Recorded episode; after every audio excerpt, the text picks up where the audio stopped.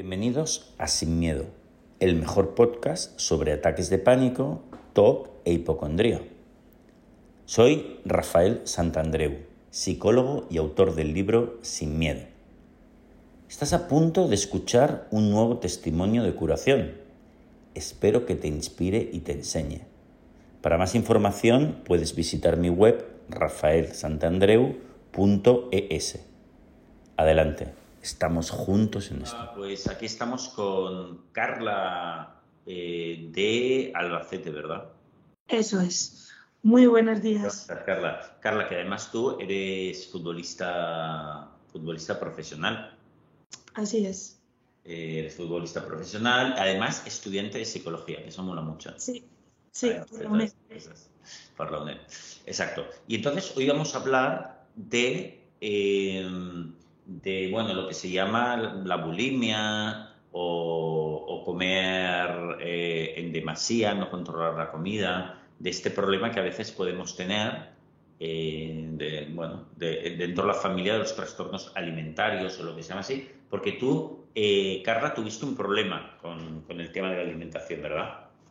Sí, todo surge hace tres, cuatro años. empiezo a tener épocas de más estrés y al final eh, mi cuerpo, mi cerebro se va hacia la comida. Era como mi vía de escape y a raíz de ahí pues surge el problema. Que tú hay que decir que como tú eres deportista, eh, los deportistas y más todavía las deportistas, eh, porque se juntan varias cosas, tienen como más riesgo de comerse el copo con la comida y la alimentación. ¿Por qué? Porque tienen que mantener un peso determinado, tienen que estar en forma, controlan mucho ya la comida lo que comen. O sea que es fácil eh, eh, obsesionarse un poco tanto por el tema de la anorexia, que muchas veces podemos caer con el tema de la bulimia, o el tema de las dos cosas al mismo tiempo, o lo que sea, hay más riesgo. Tú lo sabes perfectamente. Porque ese es el caso, ¿no? De que tú pues controlabas la comida, eh, eh, es tu profesión, digamos, incluso, ¿no? Eso es, eso es. Todo empieza porque yo veo que no estoy teniendo resultados en mi, en mi deporte.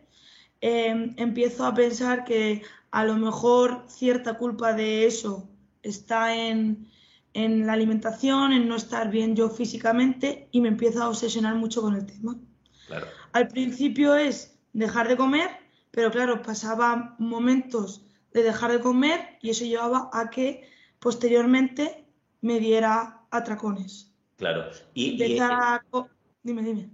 Sí, sí, no, no. No, empezaba a comer todos esos alimentos que yo dentro de mi cabeza pensaba que eran malos o que los tenía como prohibidos. Claro, eh, exactamente. Y entonces, claro, muchas veces una cosa lleva a la otra, ¿no? Em, sí. Oye, eh, vamos ahí al final de cuando estabas ya muy metida en este, en este mal rollo. Oye, ¿qué, qué, hacías de, de, comer mal? ¿Qué hacías? No sé, había días que terminaba de entrenar y cuando acababa de entrenar eh, me iba yo sola a mi casa, me hacía mm, dos pizzas, eh, me comía patatas, bolsas de patatas, Luego cuando acababa me, entraba el antojo a dulce, comía dulce, después otra vez salado. O sea, a lo mejor no me lo comía todo, pero era increíble lo que podía llegar a comer. Y, sobre todo el, el, después. O sea, comía tanto que me costaba hasta respirar. O sea, a la hora de, claro, estaba tan llena que me tenía que poner en, en posiciones en las que se abrieran mis pulmones para poder abrir, para poder respirar. Fíjate que por un lado era una cosa que tú ya veías que aquello no es saludable, es inadecuado, eh, y además luego es que además ganaste un montón de peso, claro. Sí, sí, sí, me fui, gané casi 10 kilos y mm, lo peor de esta situación es que yo sola me, me aislaba del resto. Además, claro, fíjate, porque claro, tenías tú esa adicción, porque llega un momento que eso se convierte en una adicción, que esa adicción te ocupa gran parte de tu mente y, te obliga a estar aislada haciendo eso, luego aparte te sientes fatal porque te, encuentras mal físicamente, con lo cual eso te, fastidia un montón. Y además, tuviste que hasta que dejar de competir, porque dices, usted es que no estoy en mi forma, ese, no podía. Sí, sí, como, como comentas, eh, casi todo el tiempo estaba pensando en eso. Yo iba a entrenar y estaba pensando más en lo que iba a comer después que en el propio entrenamiento. Ya llegó un momento en el que no pude mantener ese alto nivel. Empezaba a ganar peso, mis sensaciones eran horribles y como, como tú comentas, eh, me di cuenta de que era un problema y que si no solucionaba este problema, ya no solo no iba a rendir a nivel profesional, sino que mi vida estaba empezando a ser un caos. Estaba empezando. Sentía que yo no tenía em, los mandos de mi vida, por así decirlo. Exactamente. Y, además, oye, es que así se termina siendo eso tranquilamente, además. Sí, sí, sí, sí, no, no, no. Yo veía, yo la primera charla que tuve contigo nunca se me va a olvidar decir, es que no hay otra opción de recuperarme. Es o recuperarme o, o meterme en un pozo y voy a ir poco a poco, poco a poco, hasta incluso ya llegar al extremo de la muerte o lo que fuese, o lo que me pudiera llegar a llevar eso. E, entonces, eh, fue genial porque entonces hiciste terapia conmigo, hemos hecho terapia juntos. Y, ha sido fantástico porque has hecho un aprendizaje de cómo eh, uno puede tener una relación con la comida fantástica, incluso controlada y súper saludable, de estilo deportista de élite, y, nada, y feliz y contenta. Y, con unos resultados espectaculares, eh, maravillosos en cuanto a la forma física exactamente que uno quiere eh, o, aproximado, y, pero con una relación maravillosa con la comida, ¿no? Que es la que tienes ahora, ¿verdad? Sí, sí, yo estoy, a día de hoy sigo estando impresionada día a día como antes había cosas que me costaban un montón o que no podía asimilar y ahora es la normalidad. Qué bueno. Ahora, eh, Carla, ¿disfrutas de la comida? Sí, sí, sí, sí, sí. Antes, eh, como comía tanto, eh, comía por impulsos, por emociones, no la disfrutaba. Cuando la estaba comiendo, terminaba de comer y yo decía, hala, ya está. A día de hoy yo me siento como lo que quiera, dentro de, como tú has dicho, de que soy deportista y debo saber lo que es bueno o malo, pero como lo que quiera, cuando quiera, con amigos y lo disfruto. No estoy todo el rato pensando esto es bueno, esto es malo, eh, hay este alimento es prohibido, voy a cebarme a eso. No, no, no.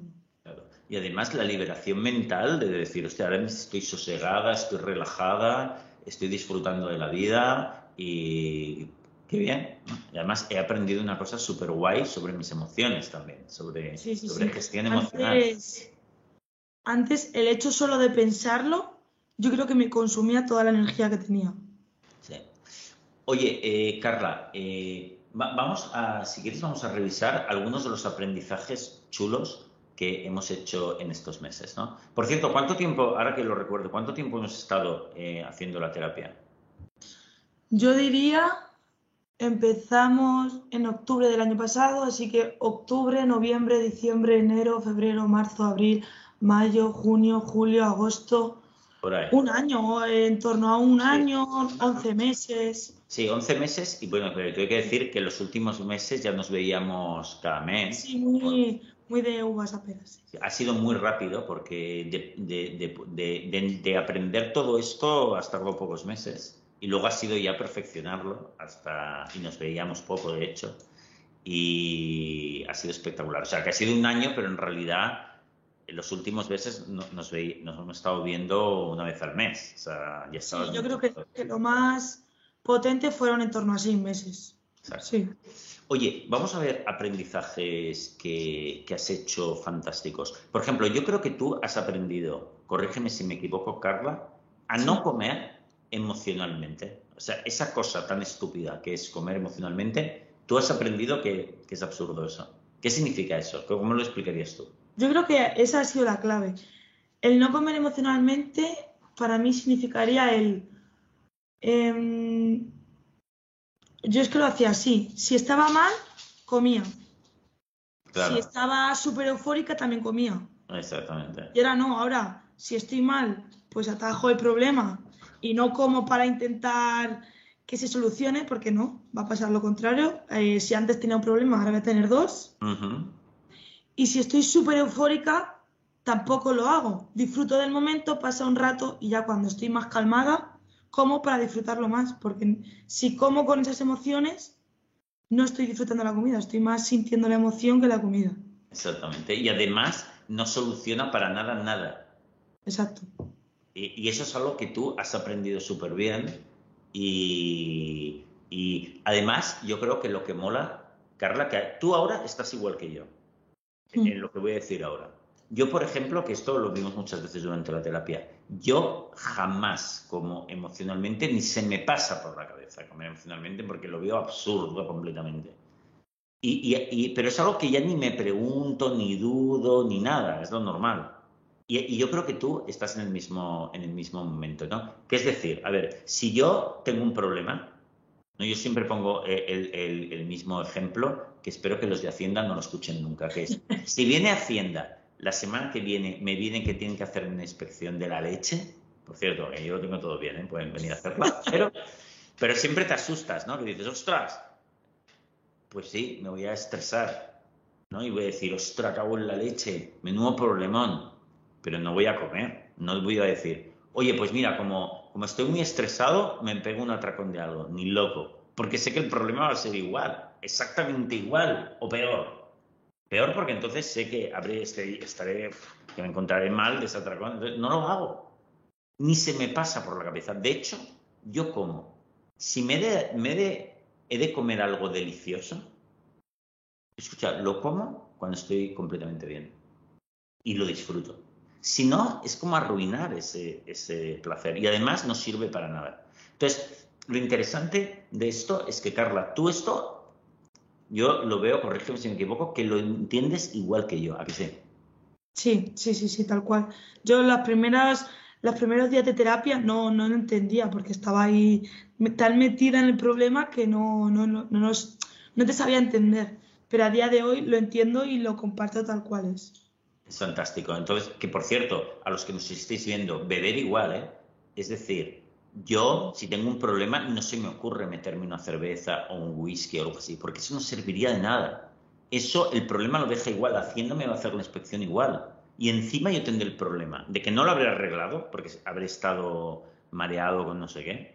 Segundo, me tendré dolor de cabeza. ¿pero qué? No, yo sí me permito tomarme una cerveza o lo que sea, es estando completamente bien. Porque vale, eso está bien, lo saborearé, lo veré, perfecto. Pero jamás me pasará por la cabeza, porque eso es de perdedores, eso no funciona, es horroroso, eso empeora las cosas siempre. Quitaoslo de la cabeza. Fíjate que nosotros aprendimos una cosa que podemos aquí también subrayar, Carla, que nosotros vimos que incluso si estás mal porque te pasa algo y te ha afectado emocionalmente, por ejemplo, yo qué sé, se te muere un ser querido, o te acaban de suspender un examen, o te han despedido del trabajo, o te ha dejado tu novio o tu novia, y, y, estás viviendo ese mal rollo, pues es mucho mejor aguantarse y punto. Es decir, te vas a andar, te vas a pasear, te pones música, te aguantas, porque eso ya se pasará. Pero eso es mucho mejor que comer. Tú, tú aprendiste a hacer esto, a tolerar el malestar. Sí, sí. El cuando yo estaba mal, que antes acudía a la comida, decir, pues nada, voy a estar en la cama tirada o me voy a ir a andar con música, con algún podcast, voy a leer. La cosa es dejar el tiempo pasar. Porque así la emoción se tranquiliza y ya parece que ven las cosas de, forma diferente. Exactamente. Oye, y, y, corrígeme si me equivoco. Eh, además, cuanto más practicas eso, a tolerar las emociones y dejar que suban y que bajen, cada vez suben menos y tienes, vas adquiriendo dominio sobre tus emociones negativas, además, ¿a que sí? Sí, es como que las controlas más, como que no tienes eh, tanto pico de la emoción. Claro. Sino que es como más llana, la sientes porque la sigues sintiendo, pero además de forma más agradable. Exactamente. es como que tú la dominas a ella, ella no te domina a ti. Exactamente. Y eso es aplicable a todas las emociones de, la vida, ¿no? Oye, para terminar, me encanta este testimonio, Carla.